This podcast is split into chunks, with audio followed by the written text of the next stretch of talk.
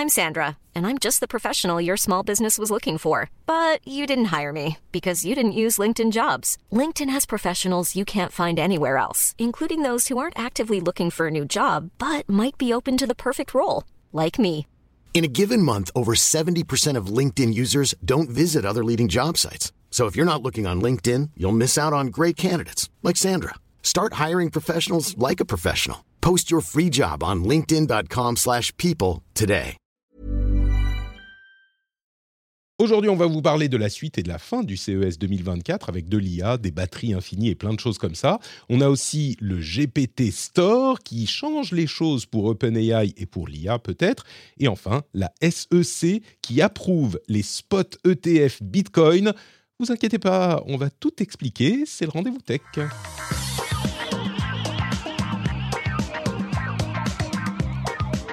Bonjour à tous et bienvenue dans le rendez-vous tech. Nous sommes en janvier 2024, c'est l'épisode numéro pas 2024, 548, on y arrive, hein, on, y avance, on avance lentement, on finira par y arriver un jour. Je suis Patrick Béja et j'ai l'immense plaisir aujourd'hui de recevoir, comme tous les mois, Marion Douming. Bonjour Marion, comment vas-tu? Notre spécialiste UX résidente dans l'émission, ça va?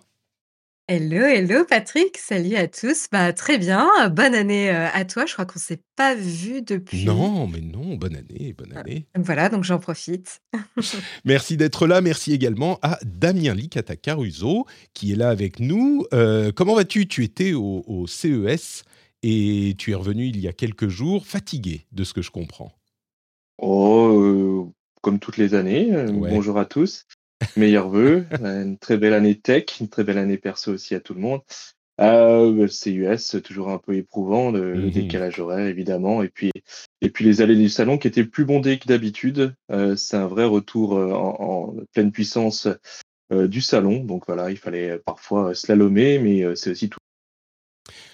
On, on en ah, tu as été coupé. J'ai Discord qui a coupé. Qu'est-ce qui se passe? On revient tout de suite.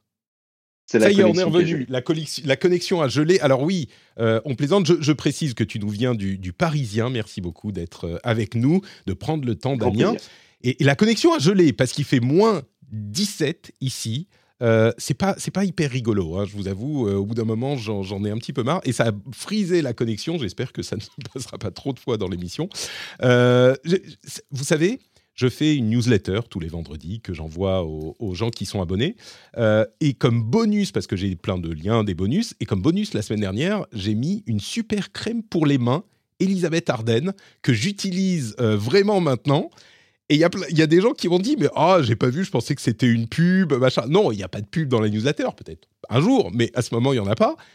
Mais cette crème pour les mains, j'en ai essayé beaucoup des crèmes pour les mains, hein, je vous promets.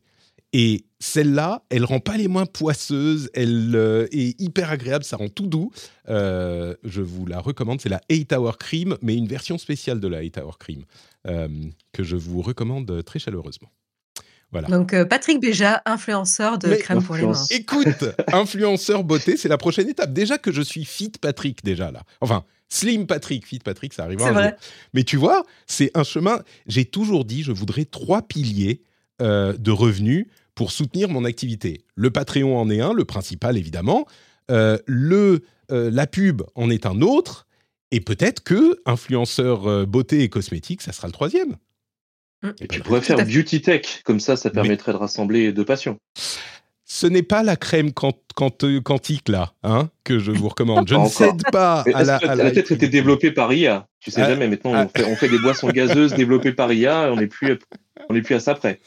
Attends, est- il y a des antibiotiques aussi par contre qui sont trouvés Alors ça à oui, ça aussi. mais, mais là pour le coup, bah, tu Exactement. vois, tu illustres un des thèmes que je voulais aborder pour le CES, qui est euh, la vraie hype et la fausse hype. On en parlera dans un instant. Euh, je veux quand même remercier aussi les gens qui euh, ont répondu au- à l'édito que j'ai fait, où je parlais un petit peu de ma volonté, euh, encore plus en 2024 qu'avant, de euh, d'appliquer une certaine mesure de, de mesure justement dans mes jugements. Euh, et ça veut dire donc de donner du contexte à ce que je dis et de ne pas céder à ce que je considère comme une sorte de euh, d'absolutisme internetien où il faut absolument être binaire, soit tout contre, soit tout pour euh, chaque sujet qui sort. Et vous savez que dans mon ma méthodologie de travail, j'ai toujours j'essaye toujours d'avoir alors ça se caricaturise un petit peu avec l'avocat du diable, mais d'avoir un petit peu de mesure. Ce qui ne veut pas dire forcément aller essayer de chercher le revers de la médaille dans tous les sujets quand il n'y en a pas. Parfois, il y a juste un truc qui est comme ça et c'est tout. Mais généralement, avoir un petit peu de mesure pour combattre cette AI cet absolutisme internetien. Et j'en ai fait donc cet édito publié pour tout le monde ce week-end. Et vous avez été euh, assez nombreux à répondre euh, avec euh, des, approbations et aussi des commentaires constructifs sur ces sujets. Peut-être le fait, par exemple, que parfois je passe un petit peu trop de temps sur certains sujets et qu'on finit par tourner en rond. Donc je vais travailler à tout ça. J'apprécie beaucoup vos soutiens, en particulier parce que ça a provoqué certains départs du, du Patreon, par exemple, des gens qui trouvaient que j'étais à la fois trop à droite et trop à gauche. Enfin, bon, bref, parce que moi, je suis mesuré. C'est pas tout à fait centriste, c'est pas la même chose, mais mesuré, euh, essayer de comprendre le contexte. Donc, vous avez apprécié cet édito, vous pouvez aller l'écouter. Il est euh, dans votre flux. C'est celui, c'est l'épisode précédent, l'édito euh, du week-end. Merci, merci beaucoup pour vos réactions. Et également, merci aux patriotes. Merci à Julien B, Marrège, Étienne Acopcan et Lierpoc. Merci à vous tous d'avoir rejoint le Patreon et de soutenir justement cette approche un petit peu mesurée, trop rare, je crois, sur Internet et à laquelle je tiens beaucoup depuis longtemps. Donc un grand merci à vous. Merci beaucoup aussi aux producteurs Julien D et WakaTP qui ont trouvé le niveau secret, super bien caché sur patreon.com slash rdvtech. Vraiment difficile à trouver, hein. Euh, je ne sais pas si vous y arriverez. Allez voir sur patreon.com slash rdvtech pour voir ça. Et on se lance avec les infos de la semaine à retenir. La première d'entre elles, donc, c'est cette suite et cette fin du CES 2024. Il y avait d'autres infos, d'autres annonces euh, intéressantes. L'une d'entre elles que j'ai retenue, euh, c'est celle du Rabbit R1. Vous avez peut-être vu cette conférence qui était euh, assez mignonne. C'est une toute petite start-up qui fait un produit évidemment IA, euh, pour laquelle ils ont fait une conférence à la Apple Old School avec le fondateur Jesse Liu, je crois, qui était devant un écran. Genre, on fait une conférence pour des gens mais euh, il y avait littéralement personne qui la regardait. C'était un truc préenregistré, mais bref, ça a marché parce que tout le monde en a parlé. Euh, c'est un petit peu une version évoluée et moins chère du euh, AI Pin de Human. Vous savez, c'est ce petit boîtier dans lequel il y a une connexion à l'IA, à une IA, qui va vous comprendre quand vous parlez et qui va vous répondre avec la voix, sauf qu'il y a aussi un écran, une petite molette, et comme sur le AI PIN, une caméra qui va vous permettre d'analyser de, votre environnement. Et la grosse, grosse différence, c'est que d'une part, il ne prétend pas remplacer le téléphone, et d'autre part, il ne coûte, entre guillemets, que 200 dollars. Donc, euh, c'est un truc qui est beaucoup plus abordable comme achat pour voir, pour tester, que ne l'était les iPins qui coûtent 600 et qui en plus nécessitent un abonnement. Euh, là où le, euh, le, le, Rabbit R1 se différencie vraiment dans son, sa communication et visiblement dans son intention, c'est un truc qui est intéressant, c'est le LAM, le Large action model. C'est-à-dire que généralement, on a des, euh, language models, des larges language models qui sont conçus pour comprendre le langage. Là, il semble avoir travaillé sur un modèle qui est conçu pour effectuer des actions dans les apps. C'est-à-dire que oui, les IA peuvent nous comprendre, elles peuvent nous répondre, mais pour effectuer des actions c'est pas encore ça. Et eh ben eux, ils en ont entraîné une. Ils en ont entraîné une spécifiquement pour effectuer des actions dans les apps et ils ont marketé ça en tant que large action model. Ce qui est pas bête et ce qui est un pont intéressant pour passer de la compréhension à l'action euh, dans ce compagnon pour iPhone. Enfin, pour iPhone, pour téléphone, hein. mes biais euh, se font bien sentir. Je suis trop iPhone et, trop anti-Android, ça on le sait depuis longtemps. Euh, mais donc, ce, large action model est plutôt un truc intéressant, je trouve. Euh, qu'en avez-vous pensé? Je ne sais pas si tu as vu cette conférence, Damien. Euh, c'est plus convaincant que les Pin C'est la même euh, poudre aux yeux? Qu'est-ce que tu penses? Déjà, je j'ai pas vu honnêtement la, la, conférence et, et je les ai pas vus non plus sur le salon, ce qui est dommage parce que pour ils profitent de la phase du CES pour lancer un produit. Ils n'étaient pas forcément très présents sur le salon il y a une énorme hype autour d'eux. Tout le monde en parlait évidemment euh, là-bas, mais il n'y avait pas un stand où on pouvait aller même toucher euh, l'appareil parce que là, pour l'instant, on se retrouve avec quelque chose d'extrêmement virtuel, euh, avec beaucoup de promesses. Et ces promesses-là, elles sont liées à un appareil qui reste quand même connecté à des services cloud. On se retrouve pas avec mmh. un appareil où l'IA est embarquée. Et c'est là où je ferai la différence tout au long de l'année dans nos sujets sur l'IA. C'est cette capacité de l'IA d'être embarquée à pouvoir fonctionner en local et une IA qui passe uniquement par le cloud. Dans ce cas-là, l'appareil ne fait que le relais. L'appareil, il coûte peut-être que 200 dollars parce que justement, c'est juste finalement quelque chose qui matérialise un service qui aurait pu être cloud et potentiellement gratuit. Alors, en l'occurrence, je suis un peu sceptique jusqu'à présent sur le Rabbit terrain parce que il y a cette dimension-là. J'ai l'impression que c'est plus un raccourci pour l'instant et, je vois mal le business model, surtout à 200 dollars.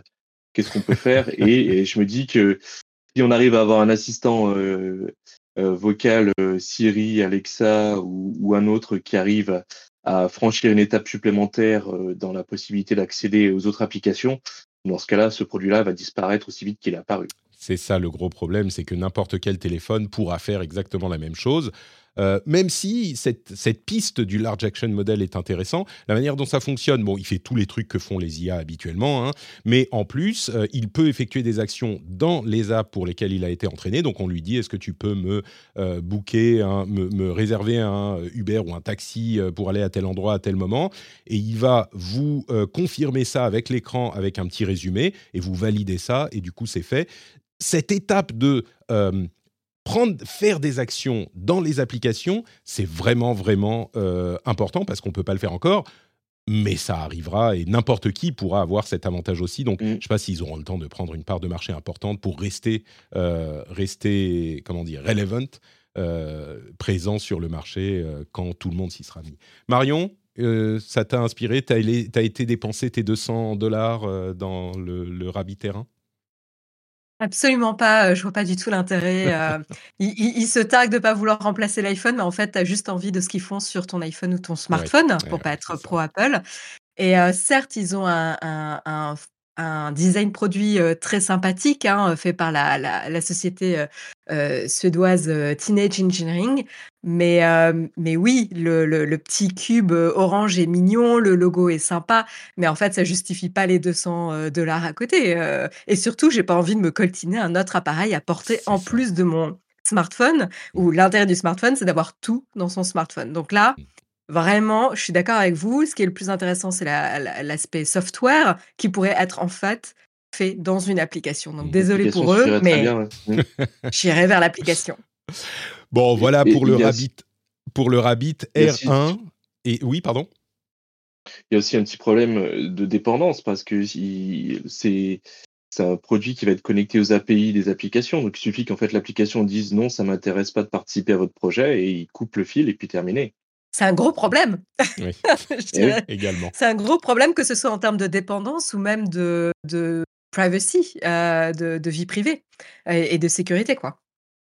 Bon, on fera peut-être plus confiance aux gros euh, constructeurs pour ça. Et euh, je crois que sans déflorer les sujets qui viendront dans les semaines et les mois à venir, Apple a un coup à jouer là parce que tout le monde a tiré l'année dernière. ils ont tout le monde a tiré les premiers. Apple, comme toujours, comme souvent, arrive après tout le monde mais s'ils réussissent à bien faire les choses et par exemple faire en sorte que Siri V2 puisse avoir des actions dans les apps, eh ben ça pourrait euh, bon, couper l'herbe sous le pied à Rabbit bien sûr, mais aussi aux autres constructeurs. On parlait de news fiables et pas fiables tout à l'heure. Euh, il y a une news que je voulais même pas vraiment évoquer, euh, qui a été partagée un petit peu partout, c'est celle d'un projet chinois d'une batterie qui permettrait de garder son téléphone chargé pendant 50 ans et en poussant un petit peu la recherche là-dedans, il y a vraiment, c'est que du foin. Euh, enfin, il y a rien du tout. C'est des promesses qui disent ah, on utilise des batteries nucléaires, mais avec un nouveau matériau qui fait que ça n'émet pas de, radiation, donc euh, on pourra le faire un jour. Ok, super. On va passer là-dessus assez rapidement parce qu'il y a un autre sujet qui est beaucoup moins sexy, mais beaucoup plus intéressant à mon sens. C'est euh, un projet d'une nouvelle, d'un nouveau type de batterie de, euh, capteurs solaires qui peuvent charger vos appareils avec la lumière ambiante. Généralement, les capteurs solaires euh, tels qu'ils ont été conçus jusqu'à maintenant, eh bien, ils sont plutôt bons pour capter la lumière du soleil et l'orientation est importante, mais la manière dont fonctionne ceci euh, permet aux appareils de, tirer un petit peu d'énergie de la lumière ambiante, de la lumière artificielle chez vous, etc., etc. Et donc, au lieu d'avoir des cellules solaires basées sur du silicone, Là, on a un autre, euh, un autre type de euh, cellule qui s'appelle dye sensitized, donc sensibilisé à la, euh, sais pas, à la, l'encre ou la, la, bon, bref, c'est un truc technique qui fait que vos appareils peuvent se charger dans la lumière euh, ambiante chez vous. Et là, vous vous dites super, je vais pas pouvoir, je vais pas avoir besoin de charger mon téléphone. Ben non, c'est pour ça que c'est pas sexy et que peu de gens en parlent. C'est que ça produit beaucoup trop peu d'énergie pour charger un téléphone, qui sont euh, des, des, super ordinateurs, comme ils le disent dans l'article du Wall Street Journal. Par contre, pour plein d'autres types d'appareils qui ont besoin de beaucoup moins d'énergie, de la calculatrice au clavier à plein plein de trucs, eh ben ça fonctionne beaucoup mieux que ce qui existe déjà, c'est-à-dire qu'on atteint des niveaux de 38% de, de, de, euh, de, rendement, euh, c'est bien au-dessus de ce qu'on avait jusqu'à maintenant, et donc ça pourrait, alors vous allez me dire, ah mais j'ai déjà ce genre de truc, il y a des claviers qui marchent ça, oui, mais là ça marchera mieux pour ce qui existe déjà, et pour d'autres appareils aussi, puisque ça marche beaucoup mieux. Ça pour moi c'est beaucoup plus intéressant que cette batterie nucléaire euh, qui chargera votre smartphone pendant 50 ans avec une seule batterie. ça, j'en ai entendu parler de ce genre de truc à de nombreuses reprises, j'y prête pas trop attention. Mais le truc, tout ça sera dans la newsletter, hein, bien sûr. Euh, vous pourrez aller regarder tout ça par vous-même. Mais ce truc solaire ambiant, je crois que ça a le potentiel de faire un petit pas beaucoup plus important que les révolutions qu'on nous promet. J'ai vu un groupe suédois euh, qui fournit pas mal euh, en marque blanche de fabricants, justement, qui font des cellules ultra sensibles à la lumière, notamment à la lumière ambiante. Et ils ont équipé notamment des, des télécommandes pour les télé Samsung pour les nommer précisément, et, d'autres euh, d'autres fabricants de télé où la télécommande va avoir besoin d'aucune pile. Chaque fois, les petites piles LR3 qu'on cherche tout le temps et qu'on a du mal à remplacer, et ben justement, il y a une petite cellule euh, sur le haut de la télécommande où euh, ça va la recharger en permanence. Ils ont aussi appliqué cette technologie-là à, un casque audio qui se recharge aussi à la lumière, qui est euh, commercialisé par, euh, par Adidas. Voilà, c'est une marque suédoise dont le nom m'échappe à présent, mais qui a un gros potentiel. En fait, euh, leur stratégie, c'est clairement de faire de la marque blanche sur tous les produits. Donc, il y a moyen qu'on le retrouve dans nos nouveaux produits du type batterie qui peut se recharger assez facilement. Mais effectivement, les smartphones, c'est beaucoup plus compliqué. Ouais, mais déjà les appareils, en effet, type, télécommande, souris, clavier, où en fait, c'est pénible quand ça tombe en rade parce que c'est vraiment pas le genre d'appareil qu'on regarde en termes de de batterie, c'est super, quoi. franchement, c'est déjà, nous enlever, plein enfin, toutes ces petites piles, qu'on utilise, mine de rien, ou de penser à recharger quand il faut, quoi. Exactement. Moi, je pense que ça a un impact, et même si on parle d'environnement, euh, le fait de ne pas avoir plein de piles, même si on a les, les, bons élèves comme moi ont des piles rechargeables, bah, le fait d'en avoir moins, c'est déjà une bonne chose pour tous ces petits trucs. Euh, et puis peut-être euh, avoir des, des, nouveaux types d'appareils qui peuvent être chargés de cette manière. je ne sais pas, par exemple, imaginez ne plus avoir besoin de piles du tout dans des trucs comme des, des, des ah, je perds mes mots des interrupteurs rechargeables pour connecter à votre maison connectée ou ce genre de choses qu'on peut poser partout. Plus besoin de tirer les fils. Enfin, il y a vraiment des conséquences intéressantes si ça se concrétise. Là aussi, on est à l'état de projet. Moins un projet théorique, on va dire, que ces batteries ridicules au nucléaire euh, qui chargent vos smartphones 50 ans. Un autre petit truc que je mentionnerai du euh, CES, c'est les micromoteurs MEMS français. Euh, un nouveau type de micromoteur. Alors, les micromoteurs, c'est des tout petits moteurs euh, qui sont prévus pour fonctionner avec des composants électroniques et c'est des moteurs en fait qui sont minuscules et qui ont généralement des, euh, peu de, pièces mouvantes à l'intérieur. C'est presque du solid state. Là, c'est des petites dents qui font bouger des petits trucs. Enfin, c'est français. Les micromoteurs, c'est cool. Le lien sera dans les notes de l'émission. Vous pourrez aller voir ça. Enfin, dans, dans la newsletter, vous pourrez aller voir ça en vous abonnant. Et c'est français, monsieur. Damien, un mot sur le, le euh, CES euh, auquel tu étais. Tu disais qu'il y avait plus de monde que les années précédentes. Qu'est-ce que tu as pensé du coup de ton voyage avant qu'on avance vers Ouais, si je devais le résumer, j'ai été surpris euh, pour avoir fait les deux éditions précédentes. Euh, bon, déjà euh, de la population qui était un petit peu plus, plus étoffée, mais je pensais qu'il y aurait beaucoup plus d'IA bullshitting. Je pensais qu'il y aurait de l'IA un peu de partout parce que pour avoir vécu ah oui, pourtant, il y en avait l'édition de 2022 où c'était le Web 3 de tout, la blockchain de tout, il y avait la blockchain de l'immobilier, la blockchain de ça. Là, je pensais qu'il y aurait, qu'il y aurait de l'IA de l'immobilier, le chat GPT de quelque chose. Il y en avait beaucoup moins. Euh, que prévu. Il y en avait quand même pas mal. Hein. on mettait lié un peu de partout, que ce soit dans les, frigos, euh, dans les voitures. Bon, ça, c'est une, tendance de fond. Mais je pensais qu'il y aurait beaucoup plus de gadgets liés à l'IA. Euh, pour expliquer cette absence, je me dis qu'il y a aussi une baisse du financement des startups. Du coup, elles ont beaucoup moins de temps à consacrer au bullshit et elles se lancent dans des vrais projets avec des vrais débouchés commerciaux. commerciaux pardon. Et du coup, ça, ça permet en fait euh, de filtrer en amont du salon euh, les boîtes qui auraient aucun projet légitime. Hmm. Et c'était une assez bonne bouffée d'oxygène par rapport à ce qu'on a pu vivre sur d'autres éditions. Un CES dont on ressort enthousiaste. La révolution est vraiment, euh, est vraiment, est vraiment arrivée.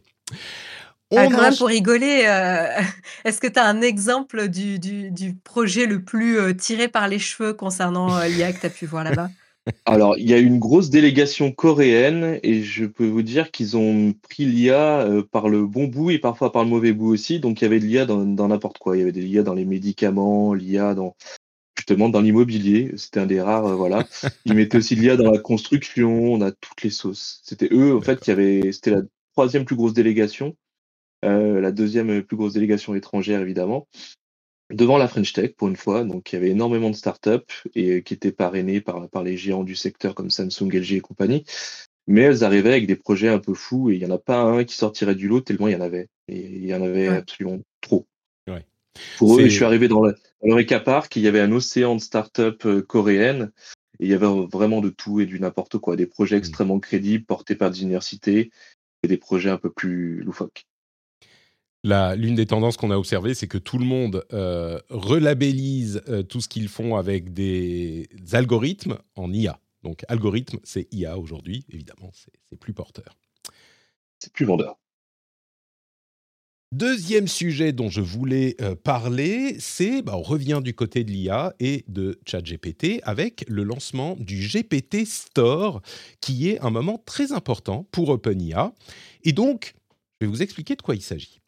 Euh, oui, on va encore parler d'IA, mais euh, le GPT Store est un truc un petit peu différent des évolutions des modèles habituels avec euh, il comprend mieux, il fait mieux de l'image, etc. Il y a deux éléments à comprendre pour comprendre le GPT Store et pourquoi il est important. D'abord, les agents IA, de quoi il s'agit, et ensuite la boutique, vraiment, véritablement, qui est le sujet d'aujourd'hui. D'abord, les agents IA, c'est des versions customisées de ChatGPT. Sam Altman a présenté ça lors de la conférence euh, du Open Day OpenAI il y a quelques mois, il y a deux mois. Et en fait, c'est une fonction qui permet à n'importe qui de conditionner ChatGPT, de le conditionner en lui donnant des instructions, des documents, euh, des actions et des accès à des outils tiers qui font que on va avoir une IA qui est personnalisée, un agent qui est construit pour effectuer des tâches spécifiques. On peut le faire avec du langage naturel, donc vraiment faire des prompts, hein, des requêtes, pour lui dire alors maintenant tu es un agent immobilier qui va m'aider, qui va aider les gens à trouver des euh, appartements euh, et ce genre de choses, et donc lui parler avec un langage naturel. Mais on peut aussi le faire avec des API qui vont communiquer avec ChatGPT pour indiquer à cet agent spécifique comment il doit se comporter. Et à partir de là, donc, on peut construire un GPT spécialisé qui est dédié à une tâche spécifique ou à ce qu'on peut imaginer comme réserver des voyages, euh, par exemple, hein, c'est juste des exemples que je vous donne, réserver des voyages et réserver les trains, les avions, les hôtels, etc., parce qu'il aura les bons outils pour comprendre ce que vous lui demandez. Peut-être qu'on lui aura donné des documents pour qu'il sache bien de quoi on parle et des accès avec des API à des outils externes. Ou alors, par exemple, comprendre et expliquer spécifiquement la physique et la chimie à des élèves de collège. Je dis ça juste euh, comme ça. Euh, et on leur a entraîné pour faire ça spécifiquement. C'était possible jusqu'à maintenant parce qu'on pouvait ouvrir une nouvelle session ChatGPT et lui indiquer ce qu'on voulait qu'il fasse, mais c'était beaucoup plus compliqué qu'avec les agents IA euh, que rendent possible aujourd'hui les systèmes d'OpenAI. Euh, on pourrait par exemple créer un présentateur euh, d'infotech qui, pourrait avoir le ton super mesuré et analytique d'un podcasteur à succès, par exemple, au hasard. Donc ça, c'est la première chose, créer des agents spécifiques, euh, et ils nous fournissent chez OpenAI tous les outils pour ça. L'autre côté de l'affaire, c'est le store, donc le GPT Store, le store qui permet de distribuer et de monétiser ces agents IA. c'est vraiment la plateformisation de ChatGPT d'OpenAI. Donc, on, passe par l'interface toute simple de ChatGPT, c'est réservé aux abonnés euh, à ChatGPT, hein, à ChatGPT+. Donc, on passe par l'interface qu'on connaît bien et on peut choisir son agent qu'on veut utiliser et lui demander de faire des choses pour nous. Pour OpenAI, c'est vraiment plus qu'une simple interface, c'est un moyen de euh, d'amener ChatGPT et leur business à un tout autre horizon. On, l'a connu avec Facebook. C'est notamment ce dont parle l'article de The Atlantic que j'utilise pour illustrer ce sujet, qui sera dans les notes de l'émission. Facebook a eu ce moment où ils ont ouvert leur plateforme aux développeurs et assez vite après ça, on a vu l'arrivée de Farmville qui a complètement transformé Facebook et Farmville est équivalent. La même chose avec Apple et euh, l'App Store qui ont permis d'offrir les capacités des outils qu'ils avaient construits au monde entier par cette plateformisation, par cette ouverture, par, euh, par euh, boutique. évidemment, OpenAI va donc bénéficier du savoir-faire et de l'expertise des développeurs externes, des développeurs tiers, et en même temps les rémunérer pour leur travail et donc créer un écosystème, espérons-le, vertueux pour euh, développer l'IA au sein d'OpenAI. Donc, euh, c'est pour moi surtout la concrétisation de cette idée que euh, les IA telles qu'on les connaît depuis deux ans, les IA conversationnelles sont cool, mais nécessitent beaucoup de travail et de conditionnement pour être utiles. C'est rigolo au début, mais très vite on est heurté à des limites de leur capacité parce qu'elles font trop de choses. Là, ça industrialise la, euh, le conditionnement et donc la création d'IA spécialisées vraiment. On peut leur donner des documents à chacun de ces agents pour qu'ils se concentrent et qu'ils sachent ce qu'ils doivent faire, comment ils doivent le faire. Donc euh, là, on a des IA qui vont être spécialisées, qui vont peut-être euh, décupler l'utilité de ChatGPT spécifiquement grâce à ces IA. En tout cas, c'est l'ambition d'OpenAI. Qu'est-ce que vous en pensez, Marion? C'est un move important, c'est une étape, euh, ça va tout changer pour OpenAI? Euh, ça a l'air, en tout cas, enfin, ça pourrait être euh, quelque chose de gros, quoi.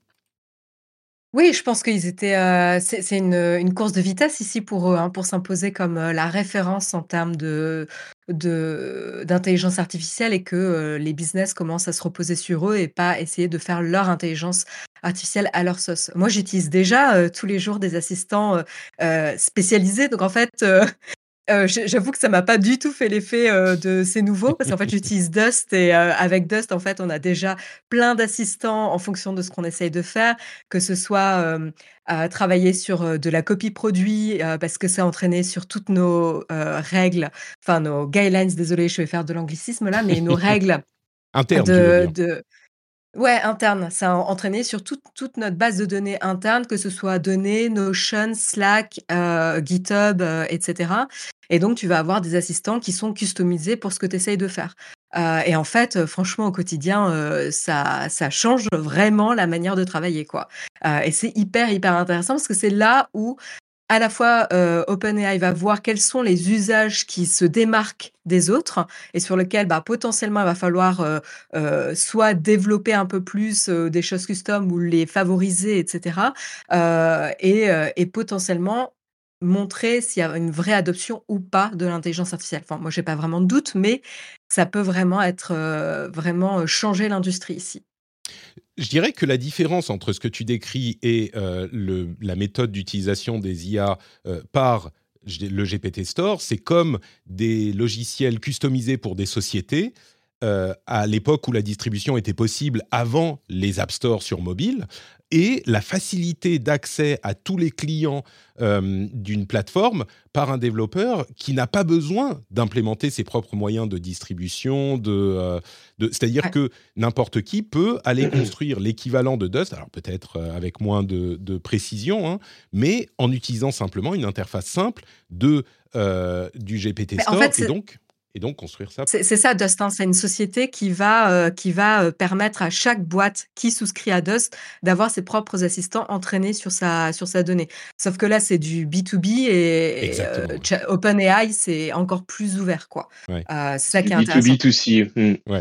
Justement, je pense que ça correspond. On voit en fait maintenant se dessiner le modèle économique d'OpenAI parce qu'à un moment, Microsoft va peut-être leur demander de, de, de, rentrer dans leurs sous. Donc, ils sont obligés de, de déployer. Euh, bah oui, à un moment, forcément, c'est un investissement massif. Donc euh, voilà, GPT Store, ça va correspondre à, ce mouvement-là d'ouverture. On va essayer de, que le grand public s'approprie d'une manière ou d'une autre euh, les GPT et au-delà de l'abonnement pur à, à, ChatGPT. Donc c'est aussi un mouvement intéressant. Et puis ça vient concrétiser depuis un an, un an et demi, les boîtes s'étaient mis dans l'idée de mettre des développeurs spécialisés à créer des propres applications à utiliser en interne. Et là, on va leur donner sur un plateau euh, plein d'agents IA qui seront plus faciles à intégrer que développer soi-même euh, à partir de l'API d'OpenAI des fonctionnalités dont on n'a pas forcément besoin, qu'on aura besoin dans un temps limité. Donc je pense que c'est un, moment, ça permet de rentabiliser en fait tous les investissements précédents de manière très simple. Ça fonctionne, je, je, crois que ça, fonctionne. Ça, sera vraiment intéressant également de voir ce que vont faire les développeurs euh, de ces outils qu'on leur propose. Parce que là, pour le coup, on n'a plus euh, besoin d'une structure importante euh, comme bah, Dust ou d'autres hein, qui font ce genre de, de, travaux pour créer un, un, une IA conversationnelle customisée il nous suffit d'avoir accès à ChatGPT et n'importe quel petit développeur peut avoir des idées intéressantes pour créer euh, des techniques euh, différentes et euh, des utilisations spécifiques pour un GPT de ce type-là. Donc ça sera intéressant de voir ce que donne la créativité des développeurs et des petits développeurs également.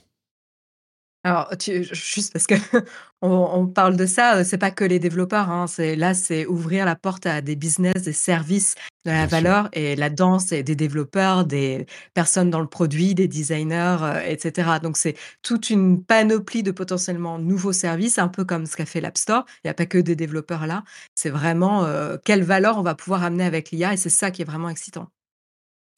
C'est euh, un petit peu ce, euh, ce que disait Sam Altman dans sa conférence. Il disait euh, l'une des choses qui est importante pour nous, c'est que bien sûr, on peut programmer ces agents avec des API, mais on peut également discuter en langage naturel pour lui expliquer ce qu'on veut qu'il fasse et puis lui uploader les documents, etc.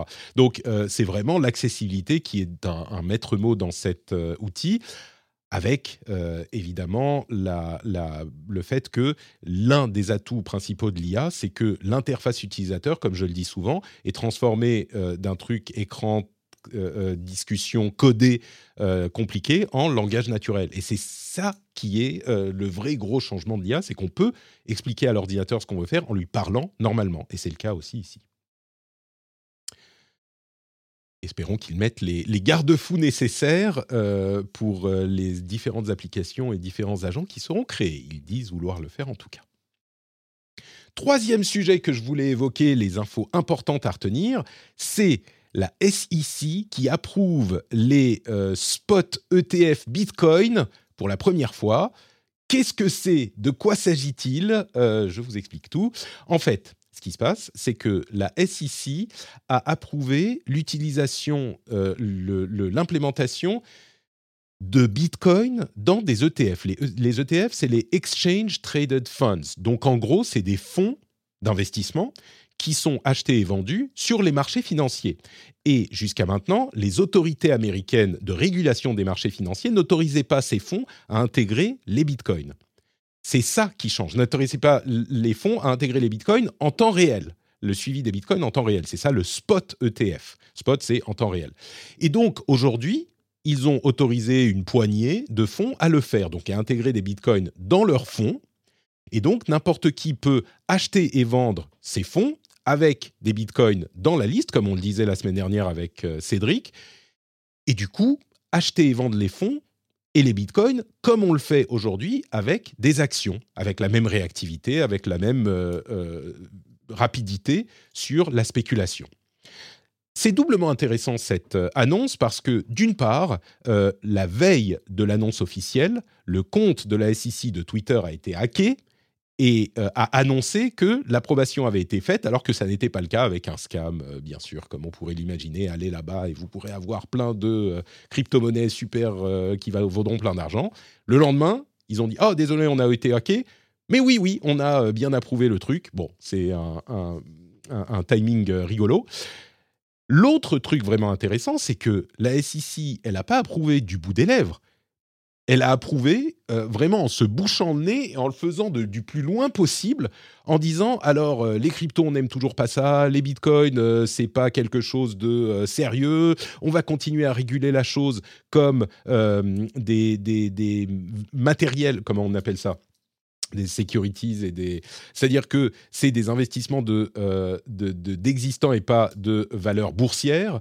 Donc on va réguler ça faut pas frauder etc etc donc il continue même à dire euh, nous, pensons que le Bitcoin et les cryptos n'ont pas vraiment d'usage euh, légitime, quoi. Et pourtant, ils l'ont approuvé. Pourquoi ils l'ont approuvé, du coup bah, Pour se mettre en adéquation avec la réalité du marché et de ce qui s'y passe. Je laisserai à chacun. Je, pense que c'est plus compliqué que juste ça. Pourquoi ils l'ont fait? Euh, Je pense qu'il serait important de ne pas trop juger durement la décision sans en connaître les tenants et les aboutissants. Mais en tout cas, il reste cette dichotomie étrange du fait qu'ils ont été contraints de l'approuver. Enfin, c'est pas qu'ils ont été contraints, c'est qu'ils ont fini par le faire volontairement alors qu'ils continuent à penser que les bitcoins n'ont pas d'utilité, voire euh, sont utilisés pour des choses pas tout à fait légales. Quoi. il n'empêche, ça légitimise beaucoup le Bitcoin. C'est pour ça que la valeur continue à augmenter ces euh, derniers mois. Et bien là, ça risque de pas s'arrêter. Quoi. Un, avis sur la chose Ça s'est bien calmé quand même depuis l'annonce euh, de, la SEC. Effectivement, euh, je pense qu'ils ont aussi essayé de saisir le moment pour essayer de réguler un peu plus quelque chose qui était en train lentement de leur échapper. Donc c'était le moment ou jamais pour le faire. Après, il y a une énorme lobbying euh, des BlackRock et compagnie, pour eux aussi, qui ils se sont bien rendus compte qu'il y avait de l'argent à se faire à travers ce trading-là. Donc, c'est intéressant pour eux. Euh, bon, le, le libertaire euh, que, que, je suis pleure un peu de voir que le Bitcoin est maintenant centralisé et qu'il appartient à la bourse. C'est un peu dur à accepter, mais bon, il fallait un moment aussi qu'on arrive à, à légitimer les investissements que pouvaient faire des gens dans le monde entier. Ça fait des années maintenant qu'il y a des plateformes d'échange de crypto. Euh, c'est une économie qui est bien réelle, qui emploie des gens, qui implique beaucoup d'échanges et qui coûte aussi de l'argent à, des gens dans la vraie vie. Donc à un moment, il fallait qu'il y ait euh, cette représentation euh, dans la première euh, place de capitalisation boursière du monde, qui est, qui est Wall Street, évidemment. Donc c'était important, je pense. Ça permet de rentrer dans une autre phase. Alors ça c'est sûr, mais tu dis c'est important, il fallait. je, voudrais push back un peu sur cette idée. Était-ce vraiment important? Est-ce que tu me dis le libertaire, donc j'imagine que tu vas monter sur des, des, des, chevaux de taille importante. Est-ce vraiment important? Est-ce vraiment nécessaire? Est-ce que le Bitcoin sert vraiment à quelque chose euh, plus de dix ans après sa création? Euh, Est-ce que c'était inévitable de le légitimiser comme ça Vraiment?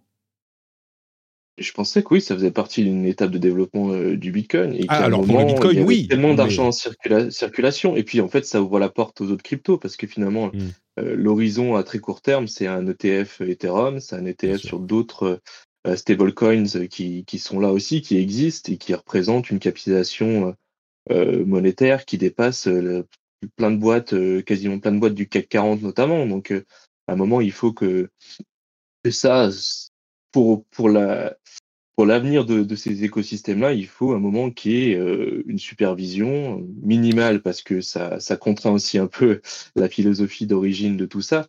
Mais euh, je pense que ça permet aussi de rassurer les gens et ça permet aussi d'attirer des investissements, notamment chez les jeunes, parce que ça permet aussi de, de sortir les jeunes de l'investissement boursier classique, où on connaît l'opacité, vers euh, les crypto-monnaies, où la blockchain permet une certaine transparence. Donc mmh. j'espère personnellement qu'il y aura ce genre de transfert.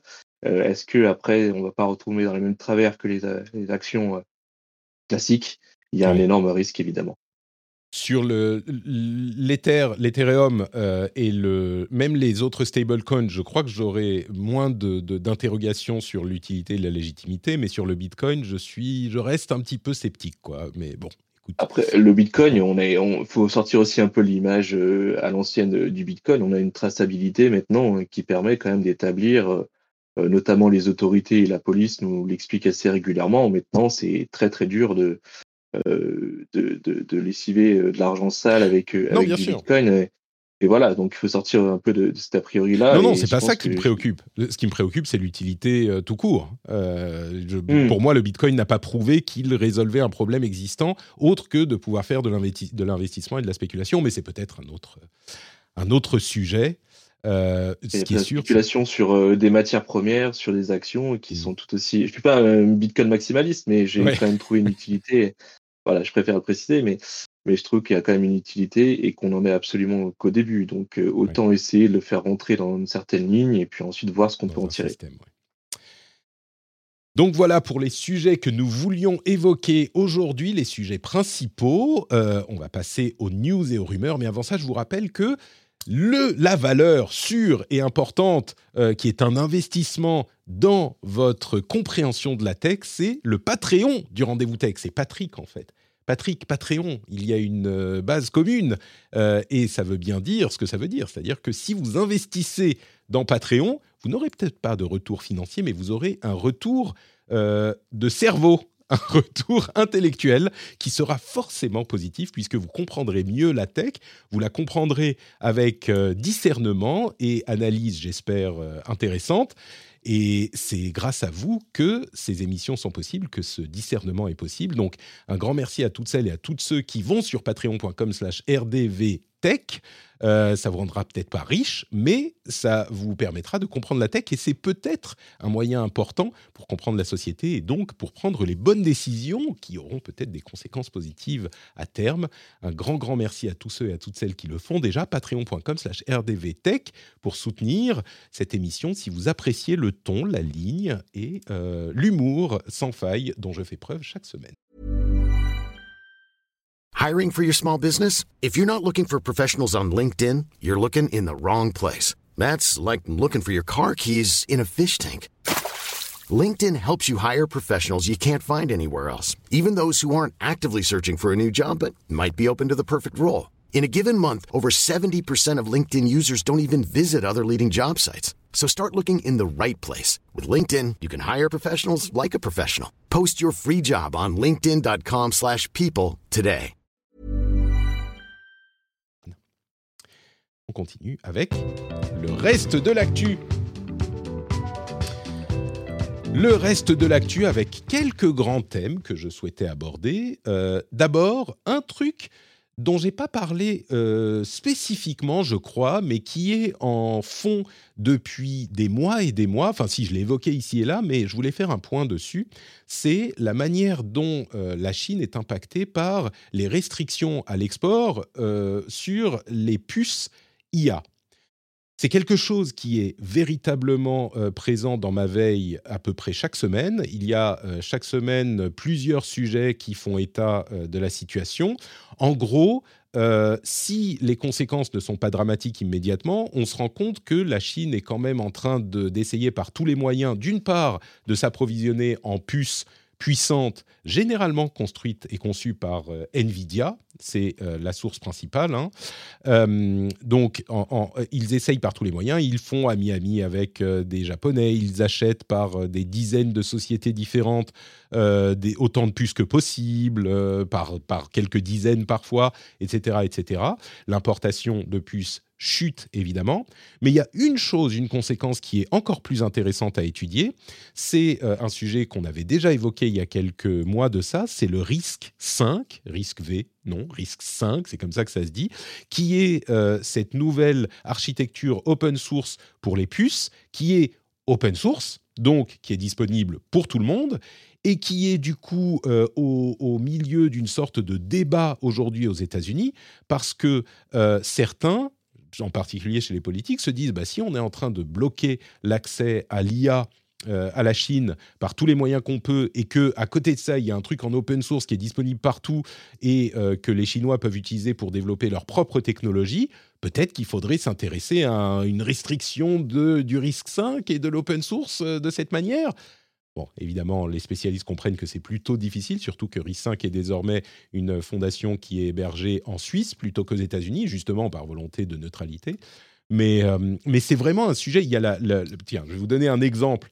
Euh, ça, c'est plus les puces en général que l'IA, mais en Corée du Sud, il y a eu une annonce de Samsung et SK Hynix euh, qui, qui ont planifié leurs investissements jusqu'en 2047, donc un peu plus de 20 ans. Ils vont investir 470 milliards de dollars sur les 23 prochaines années. 470 milliards. Je me souviens que euh, on, avait fait un plan à combien Quelques dizaines de milliards en Europe. Et on disait, ouais, on va avoir des, super, euh, des super usines euh, de fonderie. 470 milliards. Bon, c'est important pour la Corée du Sud de rester très compétitif là-dessus aussi, mais quand même. Risque 5, Chine, c'est vraiment un sujet qu'on qu'on entend partout avec l'IA notamment. Mais est-ce que la Chine peut développer ses technologies elle-même à partir de 5 Est-ce que c'est pas une, euh, une autre architecture avec d'autres utilités? Bon, c'est RISC, c'est ce que ce qu'utilise Nvidia, mais ils ont tellement d'expertise. Je ne sais pas si la préoccupation est euh, fondée. Et puis surtout, on peut rien y faire, quoi. On va pas bannir l'alphabet comme certains le disent dans l'article euh, que je mettrai dans la newsletter, bien sûr, l'article du New York Times. Euh, on va pas bannir l'alphabet parce qu'il y a des gens qui font des, livres avec, quoi. C'est un petit peu ça la comparaison, un peu tiré par les cheveux, mais quand même. Légèrement. Le problème, une fois de plus, avec la Chine, c'est que c'est une immense boîte noire. Donc, ça se trouve, ils sont déjà en train de développer leur propre puce. Ils n'ont pas attendu forcément qu'il y ait un modèle open source. Et peut-être qu'ils sont aussi de, en train de développer des modèles d'IA qui font appel à, qui sont moins gourmands en calcul. Et justement, la contrainte que leur, que leur ont imposé les États-Unis, c'est devenu un avantage pour eux parce qu'ils se sont dit, on peut faire, on doit faire plus avec moins. Donc, ils ont peut-être trouvé des modèles d'IA qui sont capables de tirer le meilleur des puces actuelles et en parallèle, leurs ingénieurs sont très bien capables de développer leurs propres puces. On a été souvent surpris par la Chine, et à un moment, il faudra en tirer des leçons. Euh, on peut prendre un exemple parmi d'autres, mais TikTok, on l'a pas vu arriver. C'est des, algorithmes ultra puissants qu'on n'a pas vu arriver, qui sont sortis de nulle part, et c'est les Chinois qui l'ont développé tout seuls. Parce que maintenant, il faut se, se dire que les ingénieurs chinois sont au même niveau que les Européens et que les Américains. Ils ont fait les mêmes universités, ils ont fait les mêmes écoles, ils ont les mêmes procédures de développement. Il n'y a pas de raison qu'ils n'y arrivent pas eux-mêmes. C'est alors il y a des quand même des niveaux d'investissement. Bon, la Chine n'est pas sans moyens, hein, mais euh, il y a un niveau de rigueur. Je vous, je, vous, encouragerais encore une fois à lire Cheap War, euh, le livre que nous recommande Cédric encore lui euh, régulièrement et que j'ai absolument adoré pour bien comprendre ce qu'implique ce genre de choses. Mais c'est sûr que si il y a un pays qui pourra y arriver, bah oui, la Chine en a les moyens en tout cas. Je ne sais pas si ça va se passer de cette manière. Hein. Il y a, a d'autres choses derrière qui font que, mais tu n'as pas tort. Un autre sujet que je voulais évoquer euh, rapidement, c'est le Vision Pro d'Apple. Et alors, euh, il y a plein de détails sur euh, les démos qui vont prendre 25 minutes, qui vont nécessiter de scanner votre visage avec un iPhone. D'ailleurs, pour commander un Vision Pro, qui sera en vente début février, rappelons-le, euh, il faut avoir un iPhone ou un iPad pour scanner son visage. Hein. sinon, on peut pas commander. Donc, euh, à la base, voilà, c'est pour ces gens-là. Euh, mais il y a un, un, truc qui m'a paru particulièrement intéressant. C'est la nouvelle communication et les nouvelles guidelines d'Apple sur le Vision Pro qui demandent aux développeurs de ne pas parler de réalité augmentée ou de réalité virtuelle, mais de spatial computing, d'informatique spatialisée, peut-être qu'on traduit ça comme ça en français je trouve que c'est assez typique d'Apple de vouloir mettre son nom sur un truc qui existe ailleurs, mais en même temps, euh, je trouve qu'ils maîtrisent bien la communication sur, sur tout ça, parce qu'on comprend qu'effectivement, ils essayent de créer autre chose, quelque chose de différent. Euh, Marion, est-ce que ça veut dire quelque chose, l'informatique spécialisée, le spatial computing, ou c'est vraiment un terme bullshit marketing d'Apple? Euh, Je... Désolée. Ah, il y a un chat qui t'a sauté dessus. Euh, Une petite interruption euh, de l'émission. Euh, oui, donc je, je, pense que à la fois ils ont raison et à la fois c'est de la communication marketing, mais en effet, je pense qu'ils veulent s'affranchir un petit peu des du passé qu'on a accroché à la réalité augmentée et à la réalité virtuelle, parce que c'est ni complètement l'un ni complètement l'autre. Et en fait, on, est, essaye encore de comprendre euh, exactement quels seront les usages les plus clés finalement du Vision Pro euh, quand il sortira. Euh, et ça me fait un peu penser, et pourtant c'était moins exploratoire à l'époque, à la sortie de l'Apple Watch. ils avaient testé plein de choses, il y avait plein d'apps, il y avait pas mal d'attentes sur vous allez pouvoir faire des choses sur vos apps sur l'Apple Watch. Et en fait, en pratique, les gens n'interagissent pas avec l'Apple Watch c'est plutôt assez passif. Ça ne veut pas dire qu'il n'y a pas de succès, au contraire, mais ça a trouvé son usage de manière différente. Et ils ont ensuite un peu pivoté et fait mmh. mûrir l'image et la communication autour de l'Apple Watch sur plus du fitness, etc. Et là, en fait, voilà, je pense qu'ils ouvrent, ils, mettent un, terrain qui est fertile, ouvert pour que les gens se l'approprient et qu'on voit les usages principaux émerger. Et donc, ils essaient de s'affranchir un peu de toutes les autres attentes mmh. qui ont été un peu déçues au fil des années, attachées à ces termes déjà existants. C'est ça le truc, c'est que si tu n'appelles pas ton produit comme ceux qui n'ont pas super bien marché ou qui ont été décevants les années précédentes, bah on le compare moins facilement et donc le, et c'est pour ça qu'ils le font, je pense. En plus du fait que le produit est effectivement différent, mais si tu te différencies, si tu n'es pas la même chose, bah on te compare moins. C'est sûr. Bien sûr. Si je peux revenir un peu sur la, procédure là, parce que je l'ai essayé du coup le, Vision Pro en juin, on l'a mis sur sur, sur le nez. Et c'est effectivement, je comprends qu'il y ait 25 minutes en fait de, de préparation et qu'on nous explique comment, parce que c'est pas du tout intuitif en fait euh, au début. Et, euh, et, le scan du visage aussi, ça correspond au fait de bien pouvoir le placer, parce que ce qui va beaucoup jouer, c'est le fait de l'avoir correctement devant les yeux et de pouvoir en fait le diriger avec les yeux, ce qui est contre-intuitif complet. Euh, donc voilà, après, ça aussi implique euh, les, euh, de, de, mesurer euh, le niveau de correction qu'on doit avoir parce que les gens qui portent des lunettes ne vont pas pouvoir en porter avec le Vision Pro. Donc, il faut savoir exactement quelle est la correction que le Vision Pro doit, doit avoir pour vous. Des euh, centaines de lentilles de correction dans tous les App Stores pour mmh. pouvoir bien euh, convenir. Bien sûr, donc voilà, pour, en fait, ça va être un, un, casque sur mesure au début, euh, et ce qui explique à la fois son prix. c'est difficile de faire du mass market quand c'est sur du sur mesure, mais voilà, après, la prise en main n'est pas forcément très intuitive. Euh, il y a en fait, ce qui manque, euh, Vision Pro jusqu'à présent, c'est l'ironie, c'est qu'il lui manque une manette ou quelque chose pour le diriger. Parce que honnêtement, avec les yeux, ça marche, mais le faire euh, 25 minutes, mmh. c'est compliqué. Alors le faire une heure, si on veut parler vraiment d'informatique euh, d'une nouvelle génération, euh, il va falloir à un moment lui donner des accessoires. Et ces accessoires-là, c'est peut-être pas Apple qui va le produire, mais il y aura certain, certainement un marché à prendre pour les accessoiristes sur le Vision Pro. Peut-être, oui. Et tu n'as pas interagi avec avec les mains? Euh, un peu, mais euh, la, la, la, la, principale avancée, c'est quand même d'utiliser tes yeux comme, comme tu utiliserais la souris. Donc tu vas mmh. pointer et puis après tu vas claquer des doigts pour euh, ouvrir euh, l'application. Mmh. Ouais, ça t'a ça, ça fatigué ou yeux, ouais. pas? Euh, c'est en fait pour avoir testé d'autres casques de réalité mixte ou de VR, il y a toujours la même contrainte et elle est physique, c'est qu'à un moment euh, ça te pèse sur le crâne, t'as un peu chaud mmh. et euh, t'as quand même un écran qui s'est rapproché de tes yeux. Alors bon, on est au contact des écrans toute la journée, mais on a quand même une certaine distance normalement, même avec son PC. Euh, donc voilà, je pense qu'il y aura quand même un, un, phénomène de sécheresse oculaire et qui est purement physique et n'importe quel algorithme ou n'importe quel hardware n'arrivera pas à solutionner ça l'Apple Vision Pro Plus intégrera un petit distributeur de collyre qui t'enverra, tu sais, un petit pchit dans les yeux toutes les quelques minutes pour pour t'humidifier un petit peu la, la rétine. Euh, ça me fait penser ce que tu disais à, Steve Jobs qui disait euh, si on doit avoir un stylet, on a déjà perdu. Le meilleur outil, c'est le doigt, on l'a. Euh, tout le monde l'a sur nous. Donc peut-être qu'ils vont réussir à faire utiliser juste les yeux à condition d'avoir le bon collier qu'il faut dans le casque.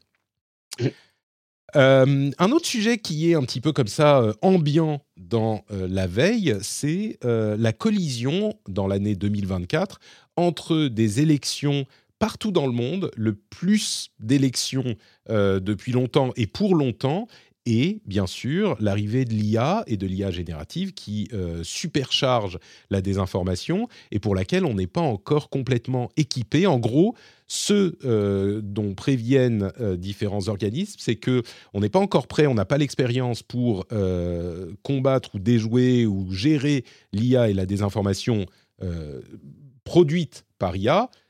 Et déjà, on a une année qui est une année record en termes d'élections. Donc il y a de, grosses inquiétudes euh, à ce niveau. Bon, maintenant, euh, vous savez à quoi vous en tenir. On verra, euh, même si tout le monde dit oui, oui, on, va gérer, on va faire comme ci, on va faire comme ça. OpenAI y compris, hein, ils ont publié un article qui, franchement, dit pas grand, grand chose. Il dit on va faire de notre mieux. Bah, ça risque de poser un problème cette année où non seulement il y a les élections aux États-Unis, évidemment, mais pas que ça, il y a des élections partout dans le monde. Ouais, et, et puis même si... pour rebondir ce que sur... pardon euh, Damien, je t'ai coupé. Non, je t'en prie, je t'en prie. Mais pour euh, rebondir sur ce que OpenAI a, hum, a publié, euh, c'est une mise à jour des conditions d'utilisation euh, de leurs outils d'intelligence artificielle. Et en fait, ça interdit l'usage, mais il n'y a rien qui prévient en fait euh, le, problème. Euh, alors certes, ils veulent utiliser le, cette, cette, espèce d'accréditation numérique, le C2PA, qui va être utilisé par d'autres outils comme enfin Microsoft, Amazon, Adobe et Getty pour justement tracer les, les, images et pouvoir mieux les identifier et, et s'assurer de leur provenance. Donc ça, c'est ça, c'est savoir qu'une image a été générée par IA en gros. Donc, Exactement. marqué pour qu'on puisse le savoir. Donc ça, c'est ça, c'est c'est une, une, enfin quelque chose d'assez évident, j'aurais dit. Je trouve ça bien, mais ça me paraît même évident. Euh, mais il n'y a pas beaucoup de choses très très concrètes en fait pour euh, pas, je vais pas dire euh, sortir les grands mots et dire protéger la démocratie, mais combattre la désinformation, on va dire. On va, on, va revoir nos ambitions et dire combattre la désinformation. C'est ça. Déjà, c'est beaucoup. Pas mal. Mais euh, par exemple, au CIS, euh, il y avait des boîtes, des toutes petites boîtes, notamment une boîte française, qui présentaient des outils de détection euh, des images créés par IA. Le problème, c'est qu'elles en sont à une phase embryonnaire et elles n'ont pas forcément les financements qui vont permettre de les intégrer sur du X. Donc sur X, il y a effectivement il y a Community Notes qui va pouvoir faire un travail mais purement humain mmh. de détection. Donc ça va se jouer vraiment au coup par coup. Mais si on se rentre dans les si on rentre dans des campagnes massives de désinformation avec des, la manipulation d'images, ça va être une année 2024 extrêmement compliquée. Vu les enjeux, ça va être très compliqué. Puis c'est encore une fois une course de vitesse, c'est-à-dire euh, c'est pas parce qu'on arrive à les identifier que le mal n'est pas fait finalement, mmh parce que c'est toujours après coup. Euh, c'est ça aussi la difficulté, je trouve. Tout à fait. Et puis sur Darknet, apparemment, il y a même des, des outils de création euh, de, de, campagnes de phishing, par exemple, tout automatisées, euh, d'ailleurs, ils ont fait des agents IA euh, qui, qui, ont réussi à corrompre un peu de, de chat GPT. Il y a du Worm GPT, euh, il y a d'autres outils dont je vais taire le nom et qui permettent en fait de faire des campagnes clé en main de phishing. Si on peut l'appliquer à, des, tournements commerciaux, on peut l'appliquer à des, tournements politiques. Donc il n'y a pas de souci. Les outils sont déjà là en fait. Alors, si vous voulez un exemple du type d'industrialisation que ça amène, l'IA, il y a un article que j'avais pas mis dans les notes, mais que je vais évoquer du coup, qui explique la manière dont on peut trouver sur Amazon des produits dont le nom est je suis désolé, mais je n'ai pas l'autorisation d'utiliser euh, ce type de nomenclature euh, pour, qui, copie euh, une marque existante. Pourquoi est-ce que le produit s'appelle comme ça? Parce que, évidemment, ils ont été générés par une IA, sans doute ChatGPT, et ça a été tellement automatisé que euh, les personnes qui créent ce genre de produit eh ben, vont euh, publier sur Amazon un produit qui garde le nom inepte euh, comme ça, parce qu'ils derrière, il y en a sans doute des dizaines qui, sont, qui passent avec des vrais noms générés par IA, quoi, et des descriptions, etc., etc. Euh, on peut imaginer que euh, les fermatrolls en, Russie, notamment en Corée du Nord ou en Chine, euh, sont déjà en train de tourner à plein, plein régime et à se préparer. Quelques notes rapides supplémentaires. D'abord, Free s'est engagé à ne pas augmenter ses prix, les prix de ses deux forfaits mobiles jusqu'en 2027, ce qui est tout à fait louable. mais Frandroid, voilà, a découvert que en fait le prix euh, du, le prix du forfait à 2 euros restait le même, mais que la quantité de données était divisée par 5. On passe de 5 à 1 gigaoctet de données. Donc euh, oui, on monte pas les prix, mais on réduit. Bon, c'est juste sur celui-là, hein, ce forfait qui est à 2 euros reste quand même intéressant, je pense. Euh, vous m'interrompez si vous avez quelque chose à ajouter sur ces sujets-là. Euh, Microsoft va bientôt euh, tomber sous le coup d'une enquête euh, par l'Union européenne pour ses liens avec OpenAI. Ils sont quand même très très très proches. Est-ce que c'est pas un moyen pour Microsoft d'avoir tous les bénéfices d'une acquisition sans les défauts? Eh ben, l'UE va enquêter et on verra de quoi il en retourne c'est intéressant à noter euh, dans un contexte où Microsoft est devenue la société la plus, euh, la plus grosse société au monde par valeur boursière. Euh, ça a duré pas très longtemps, quelques heures. Apple a repris la première place juste après, mais je trouve que ça, ça, montre bien à quel point Microsoft, alors c'est pas que ce soit une petite société, hein, Microsoft évidemment qu'on la considère comme un GAFAM et comme l'un des géants de la tech, mais on a tendance parfois à l'oublier un petit peu. On parle beaucoup d'Apple, d'Amazon, de Facebook. Mm.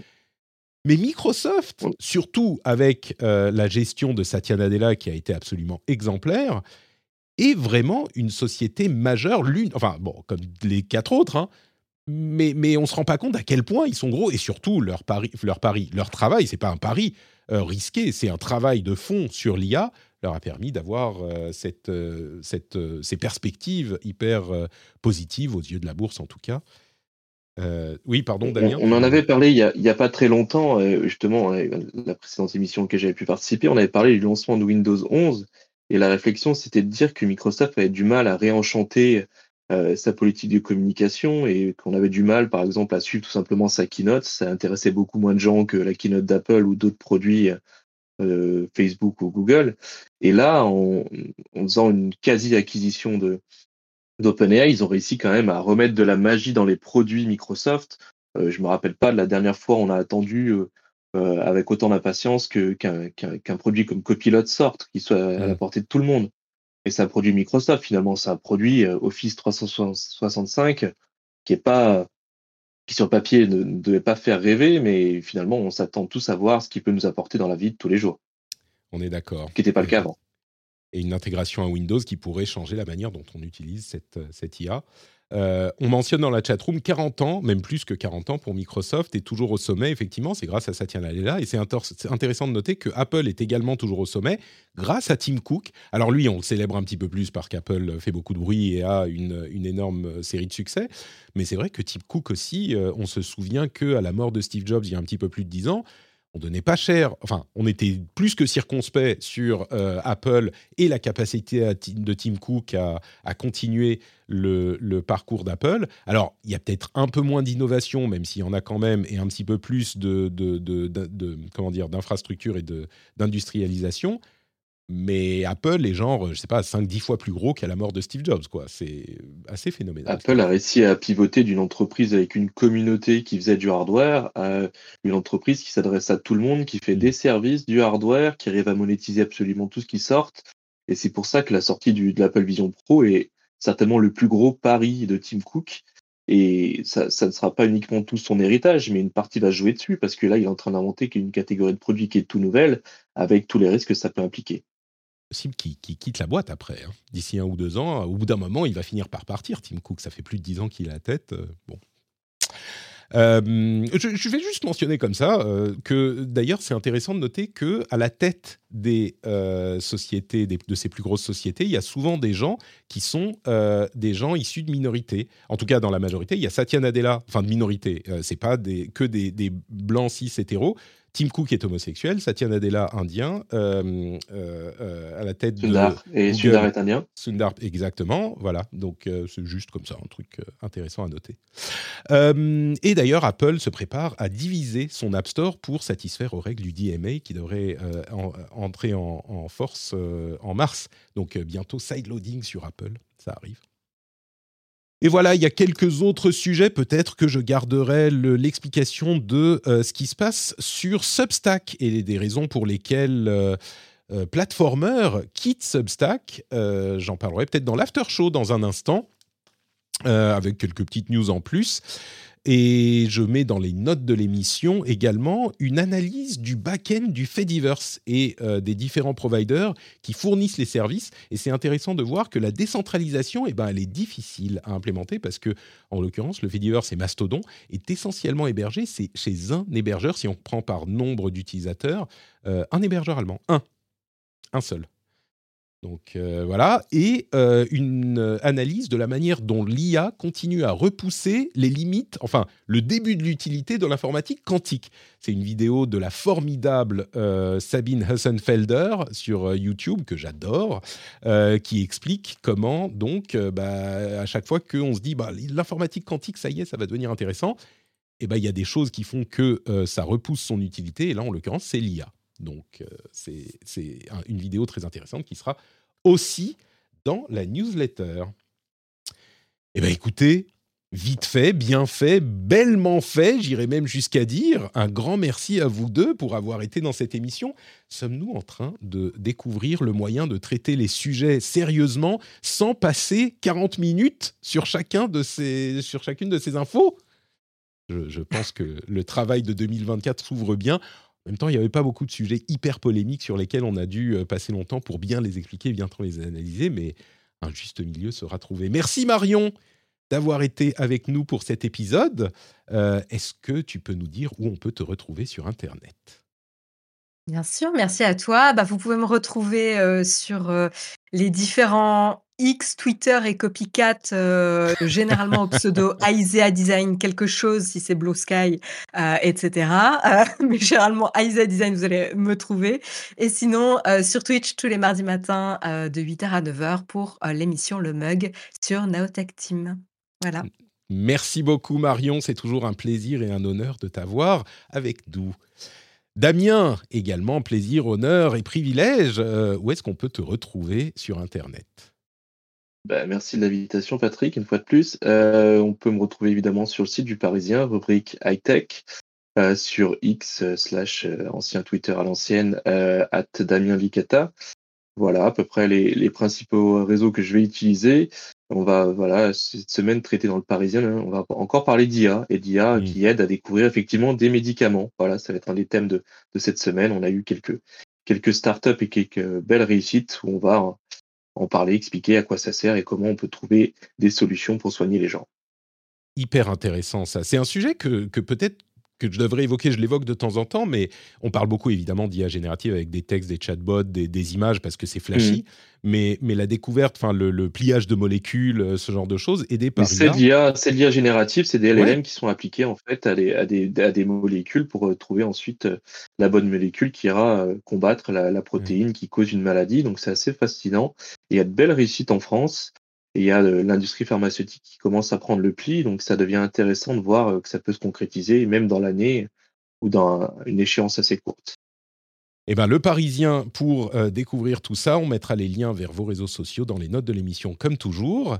Merci beaucoup à tous les deux. Pour ma part, c'est NotePatrick un petit peu partout. Notepatrick.com pour euh, toutes les infos et tous les liens. Et il y a aussi dans les notes de l'émission les liens vers le Discord où on s'amuse bien, hein, comme toujours. Vous savez que vous pouvez nous rejoindre si vous voulez une communauté sympa, bienveillante et où la bonne humeur règne. Le Discord de la communauté NotePatrick. Vous avez aussi Twitch et YouTube où on est en live tous les mardis à midi pour faire cette émission avec vous. C'est un bon moment partagé également. Et bien sûr, le Patreon, patreon.com slash rdvtech pour soutenir l'émission. Euh, c'est important d'y penser, pas forcément de le faire, mais au moins d'y penser, de se poser vraiment la question, est-ce que je veux soutenir Patrick et son émission? Demandez-vous là tout de suite, arrêtez-vous, dites-vous, est-ce que je veux le faire? Euh, Partez sur patreon.com slash rdvtech et peut-être que vous trouverez euh, des récompenses sympathiques comme le fait qu'il n'y ait pas de pub, ou euh, le fait qu'il y ait des contenus bonus, ou le fait que euh, vous me permettiez de continuer à faire l'émission, la fierté qui vous habite quand euh, vous, faites, vous franchissez ce pas. Merci à vous tous et à vous toutes. Je vous fais de grosses bises et je vous donne rendez-vous dans une semaine pour un nouvel épisode. Ciao, ciao. Ciao, ciao. Salut.